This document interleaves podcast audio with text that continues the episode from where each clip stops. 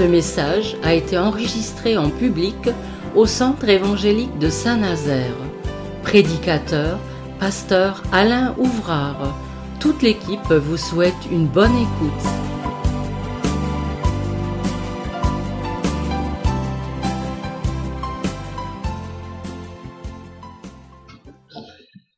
Voilà, je vous invite à ouvrir une, une page de notre Bible. Alors, c'est dans le livre L'Épître de Jacques. Donc, c'est à la fin de notre, de notre Bible. Et dans le chapitre premier, nous allons prendre en compte une réflexion qui est finalement, eh bien, de tout temps et de toute génération. Alors, euh, la question qui est naturellement eh bien, soulevée par, euh, Jacques ne concerne pas seulement les chrétiens, alors pour nous naturellement, mais euh, je pense que le sujet qui est abordé, c'est tous les hommes, à la différence que pour les chrétiens, nous avons une espérance. Et ça, faut pas l'oublier particulièrement dans le sujet qui va être abordé.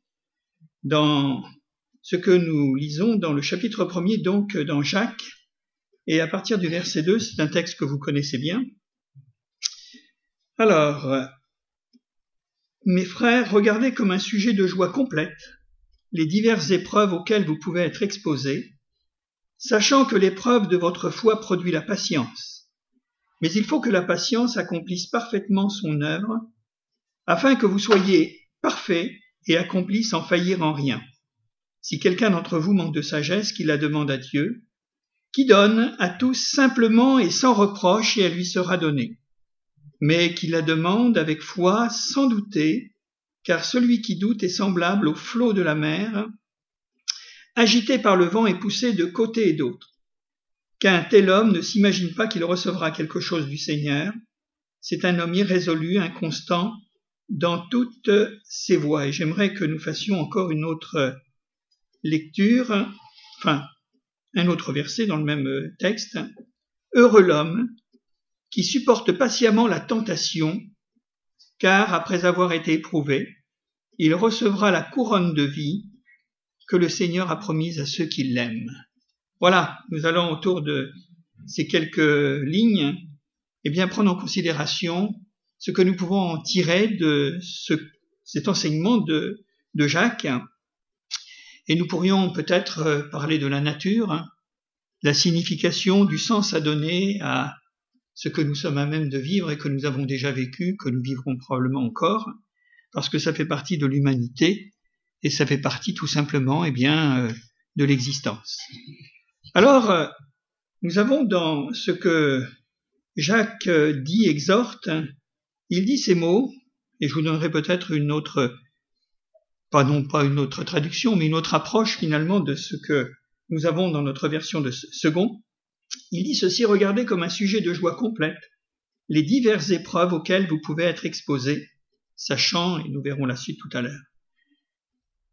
Une traduction nous donne ces mots, alors vous, euh, vous êtes assis, j'espère. Il dit ceci, considérez-vous considérez-vous comme très heureux. Et vous connaissez le sujet. Très heureux quand vous avez à passer par toutes sortes d'épreuves, de difficultés, de chagrins et de peines, etc., etc.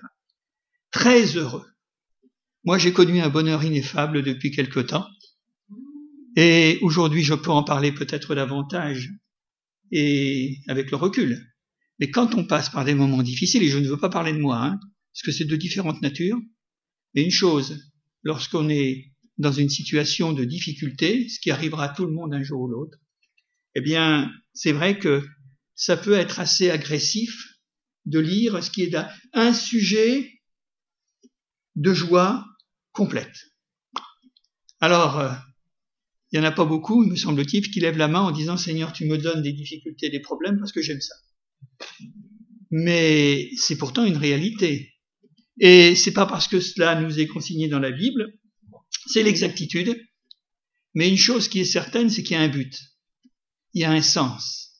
Je veux bien croire que le deuil, les soucis, tout ce qui peut frapper la vie d'une manière ou d'une autre, que ce soit sur le plan peut-être économique, euh, sentimental, affectif et tout ce que vous voudrez. Peut-être pour les gens qui sont autour de nous n'y trouveront peut-être euh, aucun sens et suscitera de la révolte, voire euh, finalement, eh bien, le désir d'en finir. Mais en ce qui nous concerne, c'est tout à fait différent. Lorsque nous lisons le livre des Hébreux, par exemple, sur eh bien, notre euh, relation paternelle que nous pouvons avoir avec notre Père céleste, il nous est dit que Dieu permet toutes ces choses pour que nous participions à sa sanctification. Alors ne cherchez pas à vous sanctifier, ça va venir tout seul. C'est une discipline de vie. Pour les chrétiens, je pense. Je parle.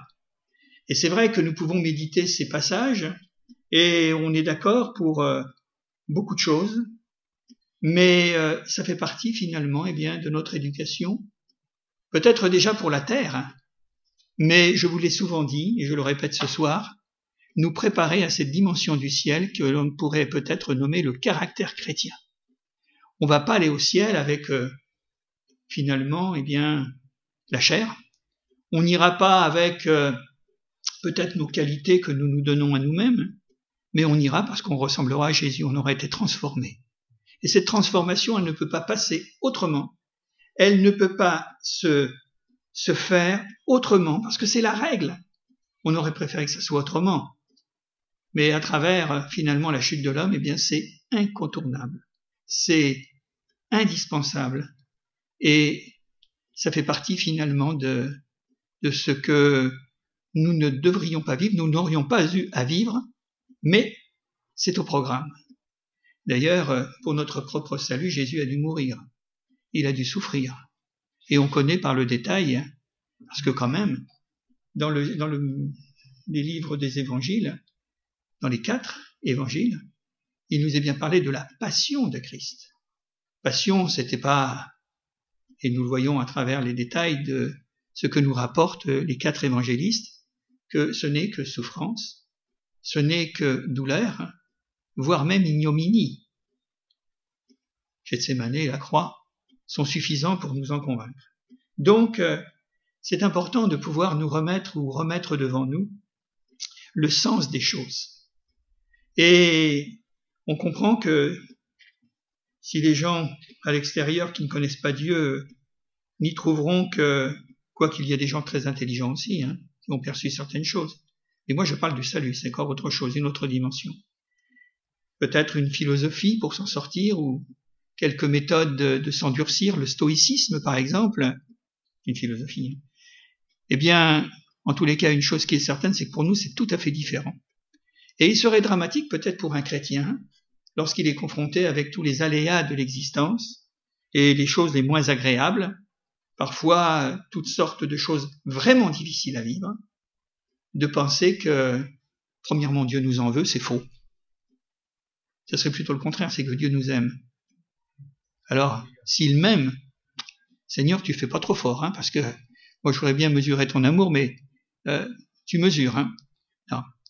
C'est une euh, toute la Bible nous, en parle. Et c'est bien de pouvoir traverser les moments difficiles en sachant que Dieu nous aime toujours. Et que finalement, eh bien, quoi qu'il en soit, euh, nous ne sommes pas seuls. Je le répète et je le répéterai encore, et vous allez l'entendre encore temps prochains, c'est que Dieu n'est pas contre nous, il est avec nous. Et je dirais même plus que Dieu n'est pas seulement en nous, avec nous, il est en nous. Et il témoigne son amour. D'ailleurs, Paul écrira d'une manière tellement admirable, extraordinaire, dans l'épître aux Romains en disant, mais qui nous séparera de l'amour de Christ? Est-ce que ce sera la tribulation, la mort, la famine, euh, l'épée, enfin toutes sortes de choses? Il dira, mais rien ne nous séparera de l'amour de Christ, l'amour de Dieu manifesté en Jésus-Christ. L'amour. Alors, on va bien sûr y lier naturellement eh bien, toutes les vicissitudes de l'existence. Et je reprends ce passage, considérez-vous comme très heureux quand vous avez à passer par toutes sortes d'épreuves. C'est Jacques qui écrit ces paroles, et il dira, car vous le savez, si votre foi résiste, et c'est ça ce qui est en jeu ce soir, c'est ça là où nous sommes sollicités à la réflexion, si votre foi résiste, elle résiste ou elle résiste pas. Elle ne va pas, eh bien, passer l'obstacle, ou alors elle va surmonter l'obstacle, et à ce moment-là, votre foi sera encore plus forte. Si votre foi résiste à l'épreuve, celle-ci produira la persévérance. Encore, j'ai déjà persévérant, j'ai déjà été patient dans l'épreuve. Et encore, il faut qu'il y ait une nouvelle étape qui se dessine devant moi dans ce tunnel, dans cette vallée de l'ombre de la mort, comme euh, dira David, et, que là, eh bien, je ne crains aucun mal parce que tu es avec moi. La vie, ce sera ça, mes frères et sœurs, mes amis. Ça sera toujours ça jusqu'à la fin. Eh. L'évangile à l'eau de rose, excusez-moi, c'est du pipeau. Et le prédicateur qui, finalement, tient ce genre de propos, n'a rien compris. D'ailleurs, l'Écriture le dit, et puis on n'a pas... Mais néanmoins, cette persévérance, elle nous est donnée par l'Esprit qui est en nous, parce que Christ est en nous, et cette persévérance, elle nous amène à une stature différente. Il faut grandir, il faut se développer afin que vous soyez parfaits. Ah, la perfection. On la traînera de l'autre côté. Alors ne vous faites pas d'illusions. Si vous pensez que vous êtes déjà parfait, il faut tout recommencer. Oui, tout recommencer. La persévérance. C'est ce que nous dit euh, l'Épître aux Romains. Et je pense que c'est bien vu, c'est toujours l'apôtre Paul, qui nous dit, mais bien plus, nous nous glorifions même des afflictions, afin que l'affliction produise la persévérance, la persévérance, la victoire dans l'épreuve, et cette victoire, c'est l'espérance. Parce que, qu'est-ce que c'est l'espérance? C'est la foi. La foi dans une perspective peut-être lointaine du ciel, d'une délivrance, d'un secours, qui sera définitif à ce moment-là. Il faut faire le distinguo entre la foi, qui est le saisissement des promesses de Dieu, de la délivrance de Dieu, du secours de Dieu dans l'immédiat. C'est ça la foi. Or, trois choses demeurent la foi, l'espérance et l'amour. L'amour de Dieu, naturellement.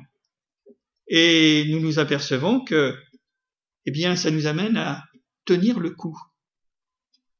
Malheureusement, dans l'histoire des chrétiens, dans l'histoire des hommes, il y en a beaucoup qui se sont arrêtés en route parce qu'ils voulaient bien suivre le Seigneur quand tout allait bien.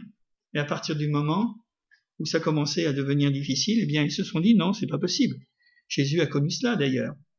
Il le dira dans l'évangile de Jean. Paul le dira aussi dans, finalement, eh bien, euh, ce qu'a été sa vie.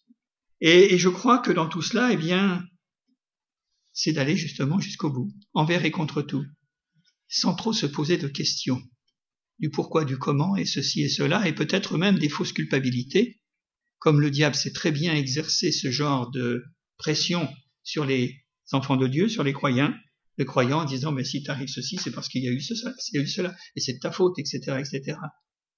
Je pense que tout ça, ce sont des flèches empoisonnées qui neutralisent notre espérance, notre foi.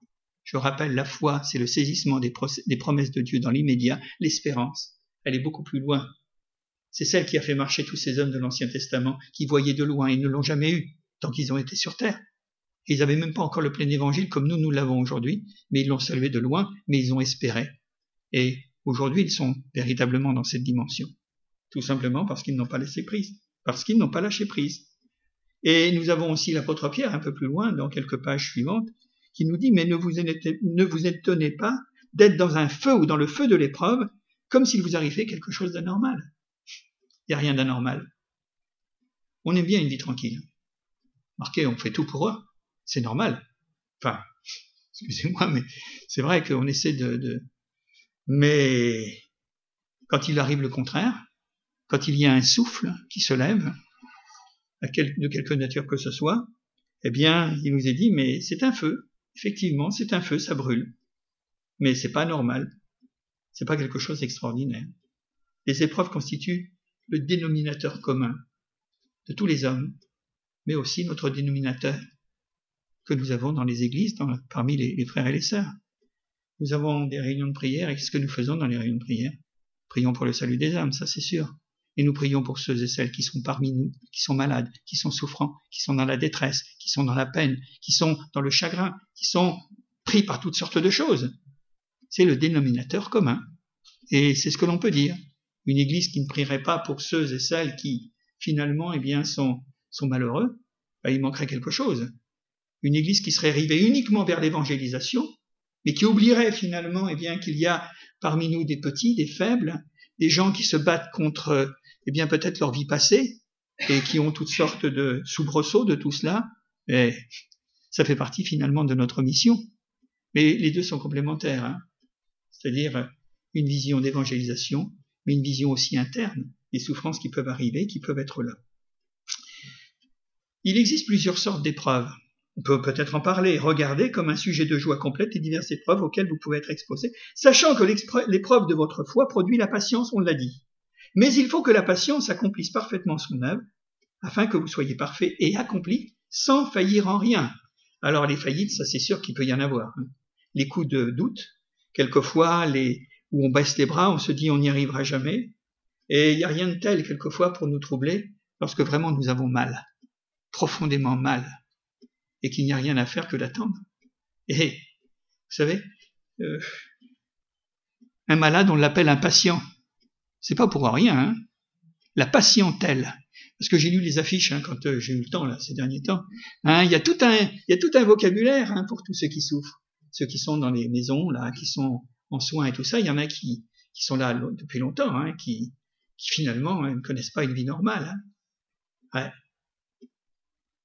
C'est quelque chose de difficile. Nous, avons eu dans la famille, euh, il y a à peu près deux ans, un, un cousin, un jeune, une trentaine d'années, qui a été renversé par une voiture.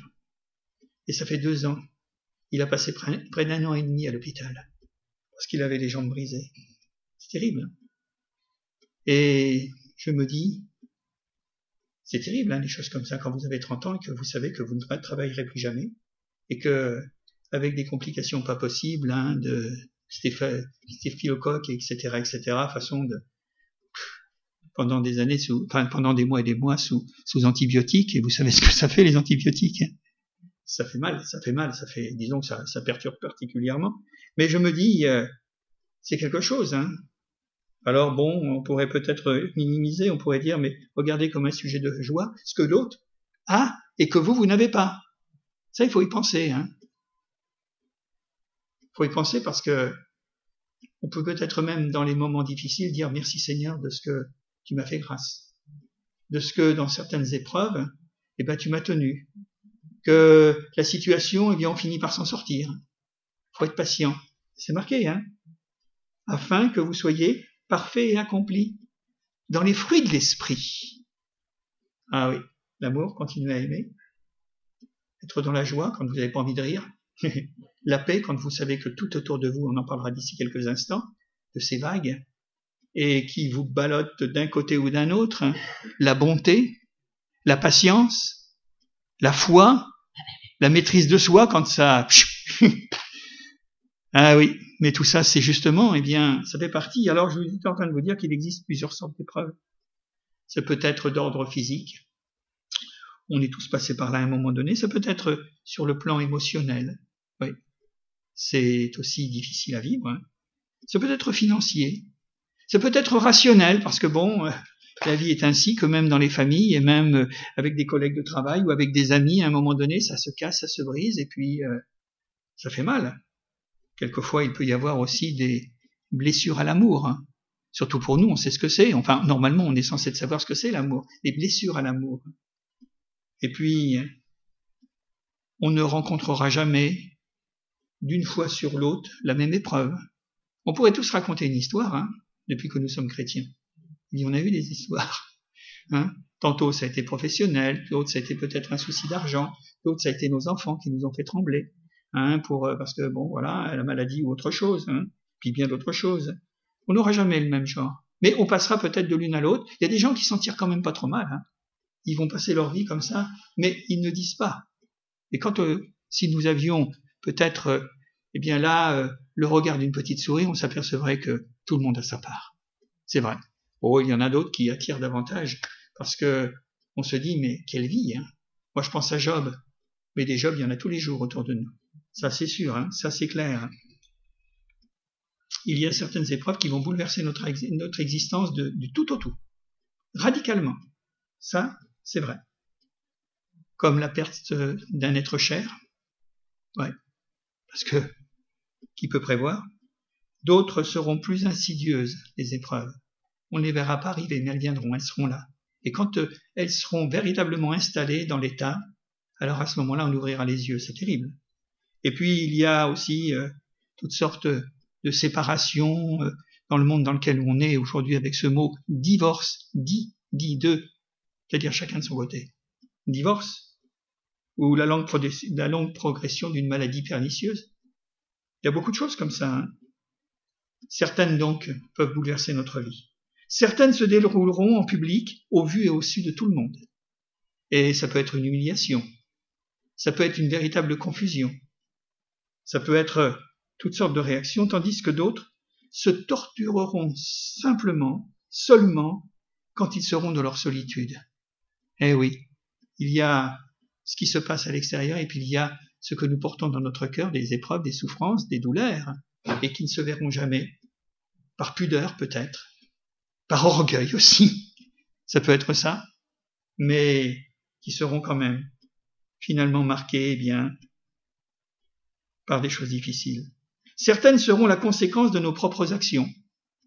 Voilà, on se dira bah, c'est l'autre qui a fait ça. Si je suis comme ça, c'est l'autre.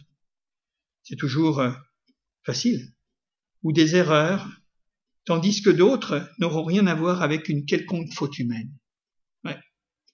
On pourra toujours chercher peut-être le bouc émissaire dans cette affaire, mais c'est comme ça. C'est ce que j'ai voulu introduire finalement notre réflexion sur la signification des épreuves et des difficultés, parce que c'est de la faute de personne, c'est même pas la faute de la personne qui va souffrir. C'est comme ça. Ça, c'est les sortes d'épreuves. Il y en a des dizaines et des dizaines que je ne cite pas ce soir. Et puis le deuxième point que j'aimerais, ce sont les épreuves. Elles sont là pour tester notre foi. Et ça, c'est important pour nous. Pour chacun d'entre nous individuellement, mais pour nous dans notre collectivité, dans ce que nous représentons en tant que chrétiens. Je dis bien, elles sont là, elles sont permises. On peut parler de la volonté permissive de Dieu sur nos vies, et elles nous forcent à réfléchir sur nous-mêmes. Voilà. On a peut-être réfléchi beaucoup sur les autres, mais Seigneur, à un moment donné, il va nous amener à nous-mêmes et de pouvoir à ce moment-là organiser nos priorités de vie. Où il y a des choses, parce que nous sommes chrétiens, parce que nous confessons que nous aimons le Seigneur, que nous le servons, et à un moment donné, eh bien, à ce moment-là, nous allons faire de l'ordre dans notre vie. Enfin, plutôt que Dieu, à travers ça, va nous aider à faire de l'ordre dans notre vie, pour donner la priorité à ce qui est important, ce qui est utile, ce qui est bénéfique par rapport à ce qui est inutile et qui quelquefois mange notre vie, ce qui est néfaste ou toxique. Et l'épreuve est là aussi pour cela. Ouais. Ça fait partie finalement, eh bien, euh, de cette main divine, cette volonté permissive, parce qu'il nous voit sincères. Il y a que les gens sincères hein, qui vont passer par là. Ceux qui sont un petit peu euh, olé olé, euh, la vie chrétienne euh, par-dessus un petit peu la jambe, comme on dit, hein, ils passeront pas par là. Ils auront peut-être un peu des revers, ça c'est sûr.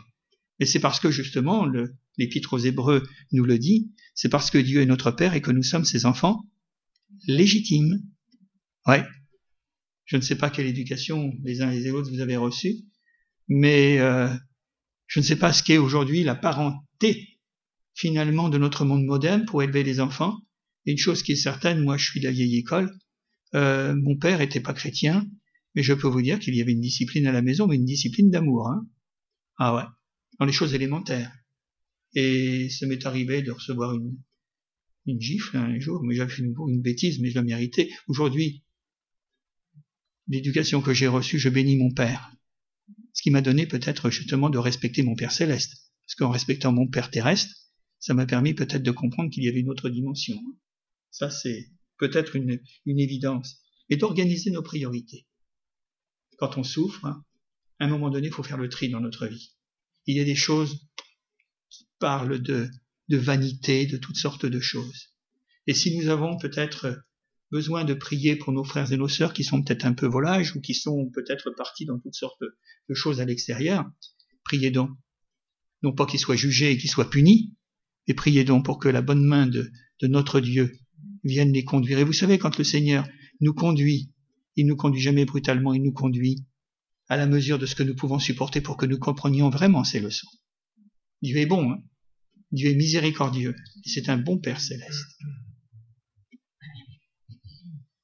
Quelqu'un a dit cette euh, citation, il a dit ceci, lorsque je traverse une épreuve vraiment pénible, alors c'est quelque chose de sérieux, il y a marqué vraiment, hein Donc, vraiment pénible.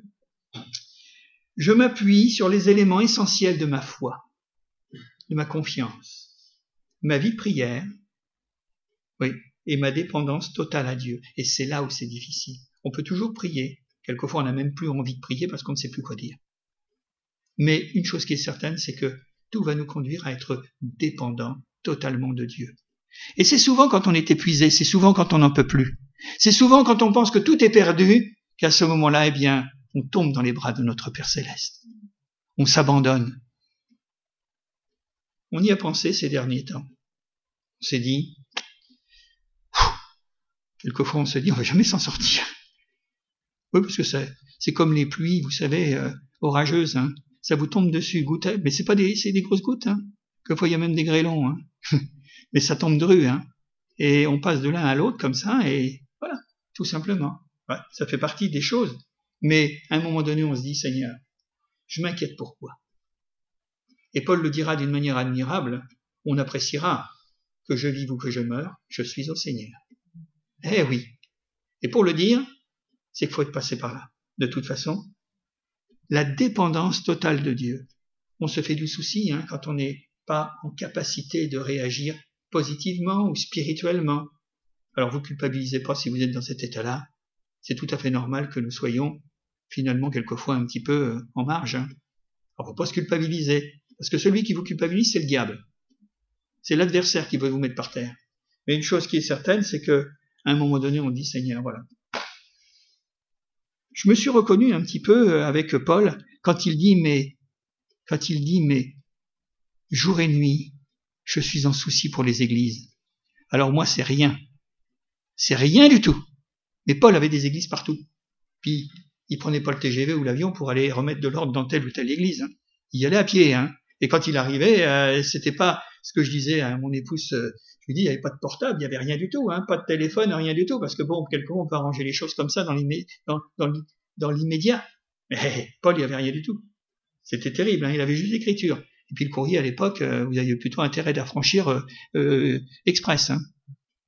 Ben oui, mais c'était comme ça. Totale dépendance de Dieu. Seigneur, quoi qu'il arrive, c'est toi. Quoi qu'il arrive dans ma vie, dans ma maison, dans ma famille, dans l'église, mais c'est toi qui es le chef, c'est pas moi. Ça change les choses. Hein. Alors à ce moment-là, comme le dira Jérémie dans ses lamentations, il dira, mais je fais silence en moi, même si je suis au bout de la prière et que je ne sais plus quoi dire, et j'attends que Dieu intervienne. Et Dieu ne manquera jamais d'intervenir, mes frères et sœurs. C'est long, hein? C'est dur, mais il ne manquera jamais d'intervenir. Les épreuves nous forcent à retourner aux fondamentaux de notre foi. Cette foi étincelante, jaillissante que nous avons eue au début avec le feu du premier amour. Et quelquefois, au bout d'un certain temps, on se dit, mais on en est. Eh oui, mais bon, on n'est plus des enfants. C'est bien la différence. Là où nous étions au lait et que nous nous sommes nourris de, de lait, aujourd'hui le Seigneur nous dit, tu vas avoir de la nourriture solide. Quelquefois, c'est indigeste. Hein faut prendre un peu de bicarbonate pour digérer. Mais bon, le Seigneur est là pour euh, intervenir. Donc il faut retourner aux fondamentaux. C'est pas notre théologie, c'est pas notre doctrine qui vont changer quelque chose. Quelquefois elles nous encombrent ces doctrines. C'est revenir tout simplement comme un enfant qui a besoin de son père, il se jette dans ses bras parce qu'il a besoin de lui.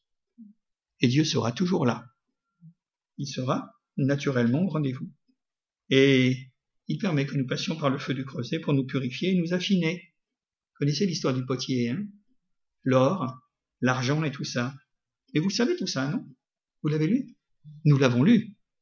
Mais quant à savoir intellectuellement et, comment on peut dire, euh, cérébralement, c'est une chose.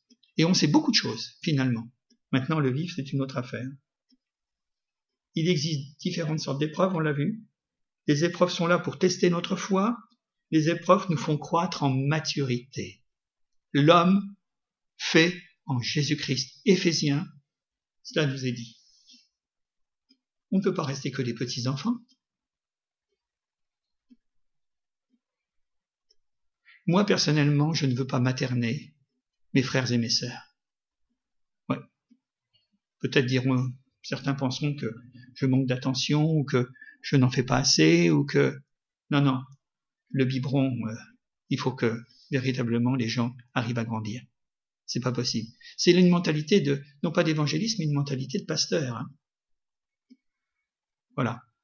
Parce que ça ne sert à rien de materner les gens pour qu'ils restent infantiles avec des choses basiques. Il faut qu'ils grandissent. C'est ma responsabilité de le dire mais c'est leur responsabilité de le vivre c'est tout Maintenant, si on croit que le Seigneur peut nous aider à le vivre, il va vous aider à le vivre, il va nous aider à le vivre. Et on est tous à la même enseigne, hein, quoi qu'il en soit. Hein. Donc, croître en maturité. Quand nous souffrons, nous avons tendance à chercher d'une échappatoire pour échapper. Hein. Et c'est la tentation qui a été proposée à Jésus dans le désert. La douleur fait la, la douleur de la faim, la douleur du temps qui passe, qui s'éternise pendant 40 jours, jour et nuit. Il nous est dit qu'au bout de 40 jours, Jésus a eu faim. Euh, moi, je pense qu'avant 40 jours, j'aurais certainement faim aussi. Hein. Mais Jésus a tenu. Et voilà le diable qui arrive et qui lui dit, si tu es le Fils du Dieu, vous comprenez, le Fils de Dieu, comprenez que le diable le prend de cette manière. Si tu es, c'est toujours le doute, le doute primordial, le doute primaire que nous avons dans le chapitre 3 du livre de la Genèse. Si tu es le Fils de Dieu, alors à ce moment-là, fait de ces pierres des pains. Qu'est-ce que fait Jésus? Il ne fait rien. Il ne fait même pas un miracle. Il attend que Dieu le secoue et Dieu va le secourir. Une épreuve, ensuite, c'est l'épreuve de la séduction. L'épreuve du détournement de cette confiance en Dieu pour mettre notre confiance en nous. C'est l'orgueil de la vie. Si tu m'adores et que tu te prosternes devant, moi, eh bien je te donnerai tous ces royaumes. Il y en a beaucoup, il y a des millions de gens dans le monde qui ont réussi, réussi apparente, qui meurent comme les autres, mais qui ont su exploiter cette proposition du diable et qui ont eu des talents, qui ont eu de la gloire, qui ont eu de la popularité et tout ça. Et puis il y a le fanatisme aussi, hein. troisième tentation, tu montes en haut, tu te jettes, et il y a déjà le SAMU qui t'attend pour t'emmener à l'hôpital. C'est pas tout à fait ça, hein Non. C'est quoi? C'est de la provocation, c'est tenter Dieu, ça. C'est véritablement quelque chose de terrible. Hein. Alors, nous avons, nous avons tendance à trouver des échappatoires, ce à quoi nous devons résister. C'est ça la question. Et la tentation se niche à ce moment-là, dans la souffrance, d'essayer de trouver, eh bien là, un recours, de trouver un moyen, de trouver quelque chose qui va nous permettre de nous affranchir de ce, ce dont nous souffrons, nos impatiences, notre longueur de vivre, à travers finalement, eh bien, euh, là où on s'ennuie, enfin toutes sortes de choses alors on essaie de trouver quelque chose. On dit, bien voilà, on va faire ceci et cela. Et nous devons résister à cela. Et ça fait partie de l'épreuve, de résister. Pas facile de résister. Quand il y a des choses qui, dans notre chair, nous titillent et qu'on se dit, mais quel soulagement lorsque nous avons cédé au péché ou que nous avons cédé à la tentation. Ah oui. Il y a quelqu'un qui disait, le meilleur moyen pour céder à la tentation, c'est d'y succomber. Ah bah c'est sûr. Et c'est pas la solution. Hein c'est pas la solution, parce qu'après, il y a un autre décor qui s'ouvre. Le, deuxième rideau qui s'ouvre, ben, c'est comme dans le jardin d'Éden. Si vous, si vous faites ceci, si vous, euh, vous serez comme des dieux, vous serez intelligents, et puis vous ne mourrez jamais. il y a un deuxième rideau qui s'ouvre. Et là, les yeux s'ouvrirent. Ils s'aperçurent que, voilà, mensonge du diable. Et c'est là où nous avons besoin, nous, de résister. Parce que ça peut avoir toutes sortes de choses. Leur rôle est précisément de nous rendre plus forts et endurants. Et c'est bien pour ça que nous avons cette vie, que nous vivons cette vie. Quand on se convertit, on est tellement heureux. Enfin, moi, j'étais heureux en tous les cas. Et je me dis, Seigneur, maintenant que je suis sauvé, que tu m'as pardonné le péché, moi, maintenant, je voudrais aller au ciel tout de suite. Seigneur m'a dit, Néni, tu restes là. Je suis encore là. Je sais pas pour combien de temps mais je suis encore là, parce que maintenant je vais faire ton éducation, tu es mon fils. Alors je connaissais pas du tout ce qui allait m'arriver. Hein. Euh, même la vocation qui, enfin, quoi que la vocation, je sentais qu'il y avait quelque chose qui poussait derrière. Mais toujours est-il, ça ira jusqu'au bout, mes frères et sœurs. Ah oui. Endurant. Et l'endurance, c'est de la patience, c'est de la persévérance, c'est tout ce que vous voulez. Différentes sortes d'épreuves.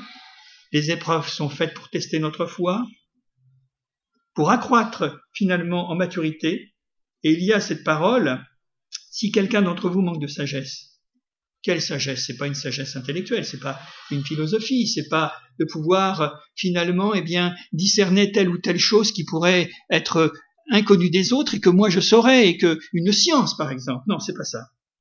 Alors qu'il la demande à Dieu, cette sagesse de tout ce que nous venons de dire, la sagesse dans l'épreuve, la sagesse dans l'endurance, de la patience, de continuer à aimer, à aimer Dieu, en pensant qu'il n'est pas contre nous, mais qu'il est avec nous, de croire en son amour. Alors qu'il la demande à Dieu, et il nous est dit que Dieu donne tous, à tous, à tous, hein, simplement et sans reproche, et elle lui sera donnée. C'est formidable, hein, cette histoire. À tous, simplement et sans tout ça, simplement et sans reproche.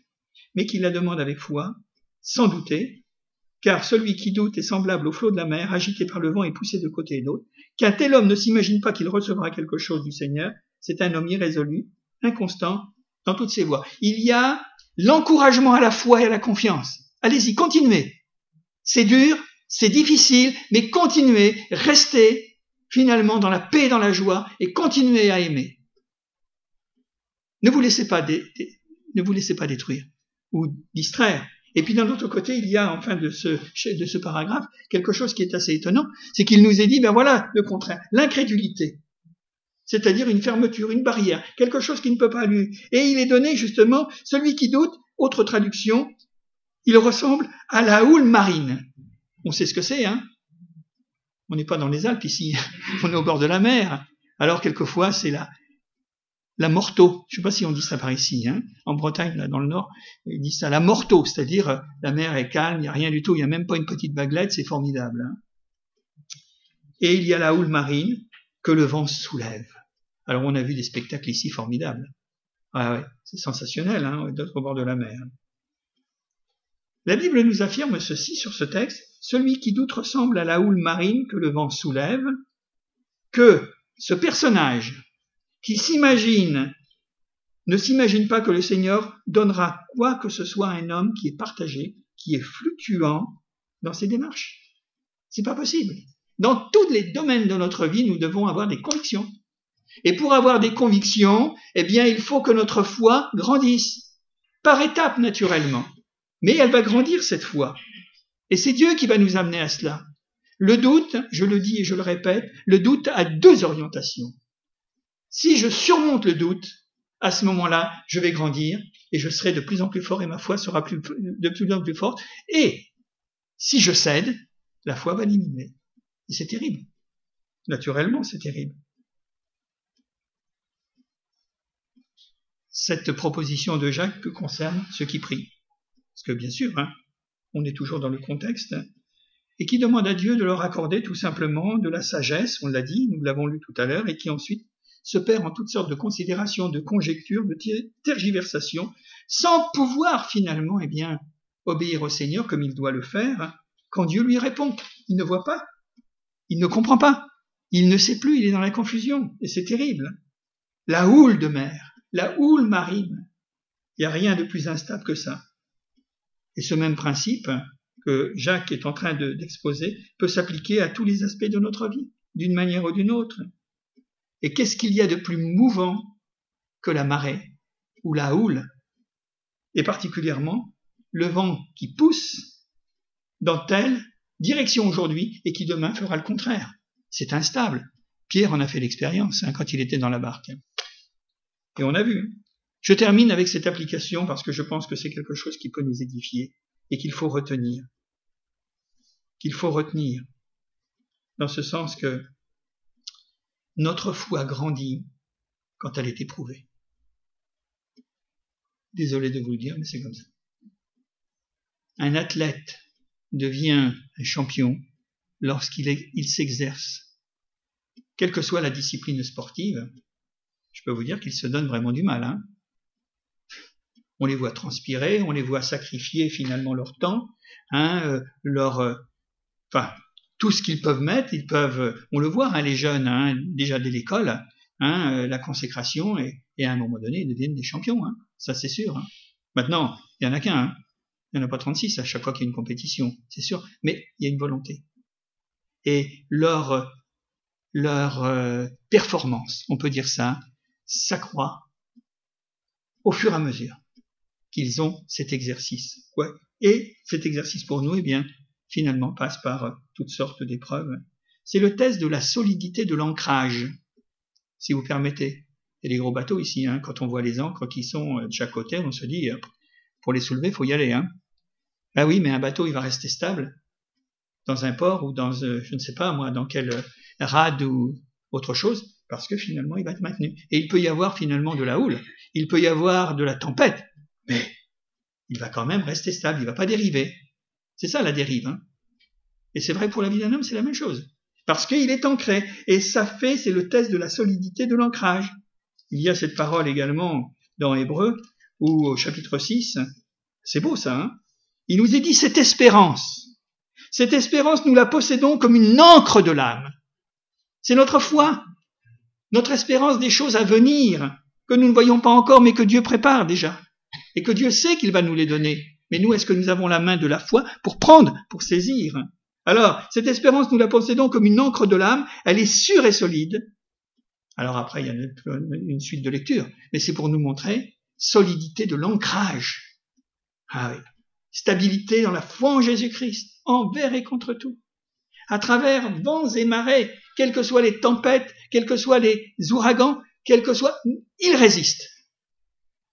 Il n'y a rien à voir avec euh, tout ce que nous dit euh, agité par le vent, poussé de côté et d'autre.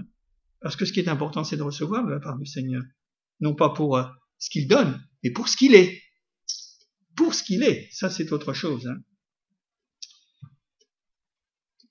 Et elle se vérifie cette fois, puisqu'il est question de ça. Hein. Elle se vérifie au souffle de la tempête. Si nous étions dans une existence tranquille, l'Église est en paix, l'Église est unie, c'est bien. il faut que l'Église avance quand même. Mais elle avancera que quand il y aura, quand il y a le caractère de la paix et quand il y a le caractère de l'unité. Autrement, ça sert à rien. On perd notre temps. Et c'est à cela qu'il faut veiller. La paix, et la paix, elle commence dans les cœurs de chacun d'entre nous. Et l'unité dans la volonté d'aimer. Et de pouvoir finalement, eh bien là, restituer aux uns et aux autres ce que le Seigneur a mis. Parce que je voudrais vous dire la paix, l'amour, la joie, ça vient pas de nous. Hein. C'est une illusion si nous pensons que ça vient de nous et que nous faisons des efforts. C'est une illusion, mes frères et sœurs. C'est un don de l'esprit c'est surnaturel, c'est miraculeux. Et c'est pour ça que nous avons besoin d'être remplis du Saint-Esprit. Et le Saint-Esprit nous conduira toujours dans la vérité et pas dans l'erreur, quoi qu'il en soit. Dieu nous donne la sagesse pour gérer l'épreuve. Quand on parle de sagesse, qu'il la demande c'est la gestion de l'épreuve, c'est la gestion de ce à quoi je suis confronté et comment je vais résister, comment je vais vivre, comment je vais me comporter, comment je vais tenir finalement, et eh bien là, dans la solidité, même si ça bouge de tous les côtés, ça grince de tous les côtés, mais je ne vais pas bouger. Solidité, gérer l'épreuve, et puis vous savez, la bouée de secours, ce qui nous permet de flotter, hein, parce que quelquefois on croit qu'on va couler. Hein. oui, oui, on n'est pas des poissons. Mais la bouée de, la bouée de secours, c'est la prière. Et pas une prière à travers des balbutiements, des balbutiements, des toutes, toutes sortes de choses semblables. C'est la prière qui nous est inspirée par le Saint-Esprit. C'est pas la peine de faire des jeûnes et des prières et de prier pendant des jours et des jours et des jours. Ça ne sert à rien, mes frères et sœurs. Je vais peut-être contrarier certains, mais ça ne sert à rien. Tout dépend du mobile, de l'inspiration et de la manière dont nous sommes conduits. C'est ça, hein nous avions vu sur une étude le jeûne agréé de Dieu. Eh ben, c'est bien loin du jeûne religieux. Ça n'a rien à voir avec le jeûne religieux.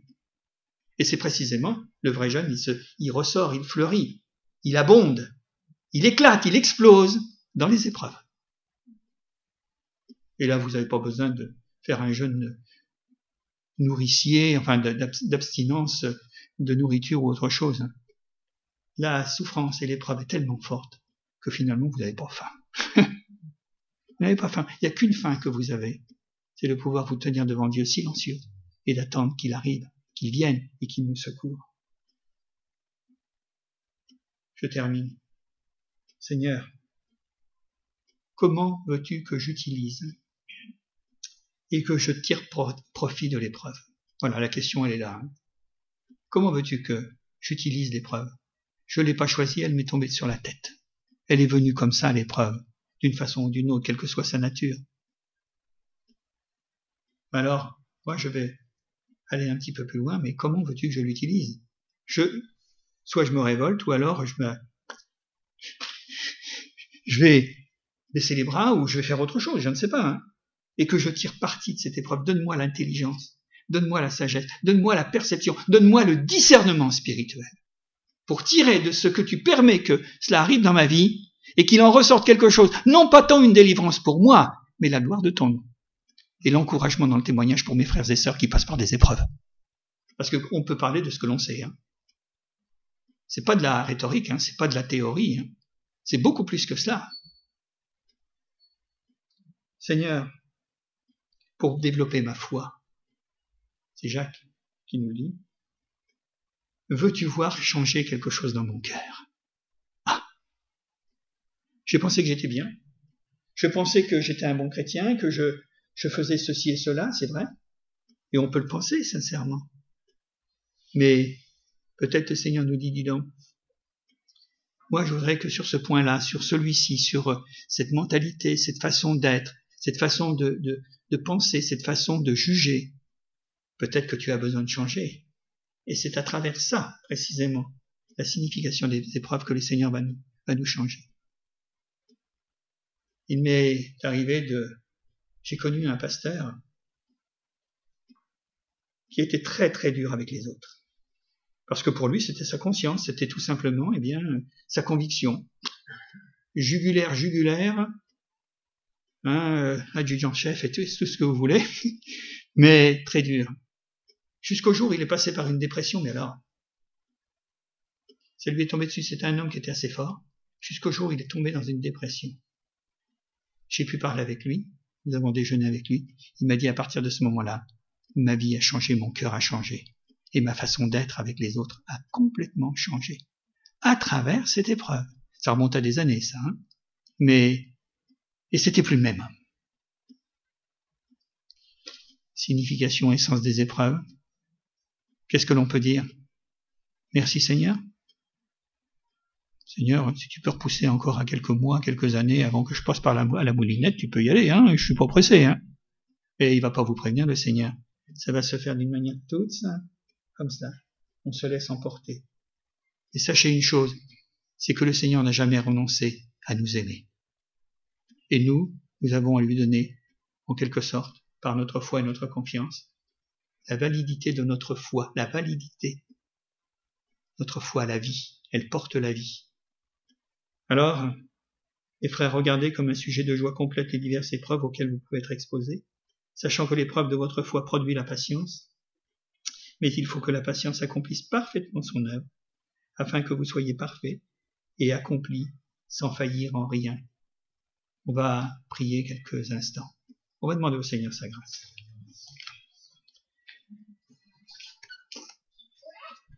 Seigneur, nous te bénissons et nous te rendons grâce parce que nous croyons qu'en effet, Père éternel, la vie, elle vient de toi. Nous ne l'avons pas inventée. Nous ne voulons pas nous inventer même une vie.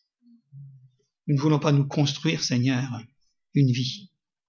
Mais le jour où tu nous as appelés, c'est qu'il y avait déjà un plan arrêté pour nous.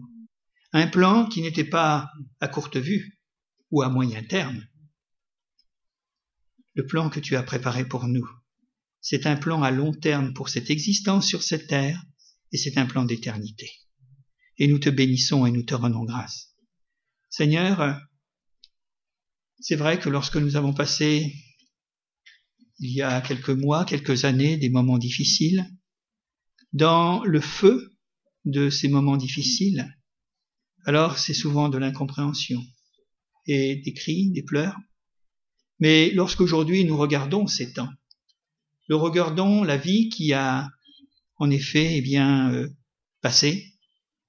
Aujourd'hui, nous pouvons dire, mais merci Seigneur de ce que tu m'y as fait passer. Parce que ce que je suis aujourd'hui, je me suis pas fabriqué moi-même. Mais, Seigneur, même si je n'ai pas compris pourquoi, si je n'ai pas compris pour comment et par où, mais une chose qui est certaine, c'est qu'aujourd'hui, je te bénis parce que je vois qu'il y a le fruit. Je vois qu'il y a là quelque chose qui en est ressorti pour me faire rentrer dans une nouvelle dimension pour te servir. Une nouvelle dimension avec mes frères et mes sœurs. Une nouvelle dimension pour enseigner ta parole. Une nouvelle dimension pour croire que même dans mon intimité entre toi et moi, ou entre moi et toi, eh bien, Seigneur, tout cela a compté, a pesé dans la balance. Non pas régression, mais en développement, en maturité.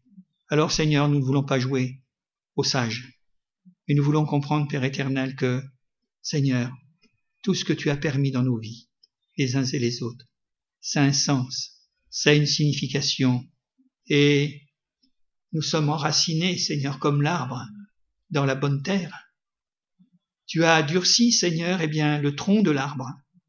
Tu as donné des écorces solides pour que, véritablement, nous soyons protégés. Tu as permis, Père éternel, qu'il y ait, en effet, une beauté, la beauté morale d'un chrétien, de sa foi, de sa vie spirituelle. Et tu as permis, Père éternel, que derrière les fleurs, derrière les feuilles, il y a les fruits. Il y a les fleurs. Et puis derrière les fleurs, il y a les fruits. Eh bien, nous te bénissons et nous te remercions.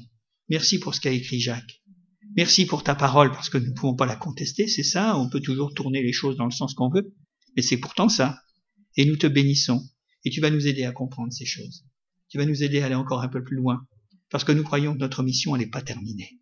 Et nous croyons que pour chacun d'entre nous, ce que tu attends, eh bien, c'est que véritablement nous soyons à la ressemblance de Jésus. Merci mon Dieu, merci Jésus, merci pour ta grâce, merci pour ta parole. Amen. Amen.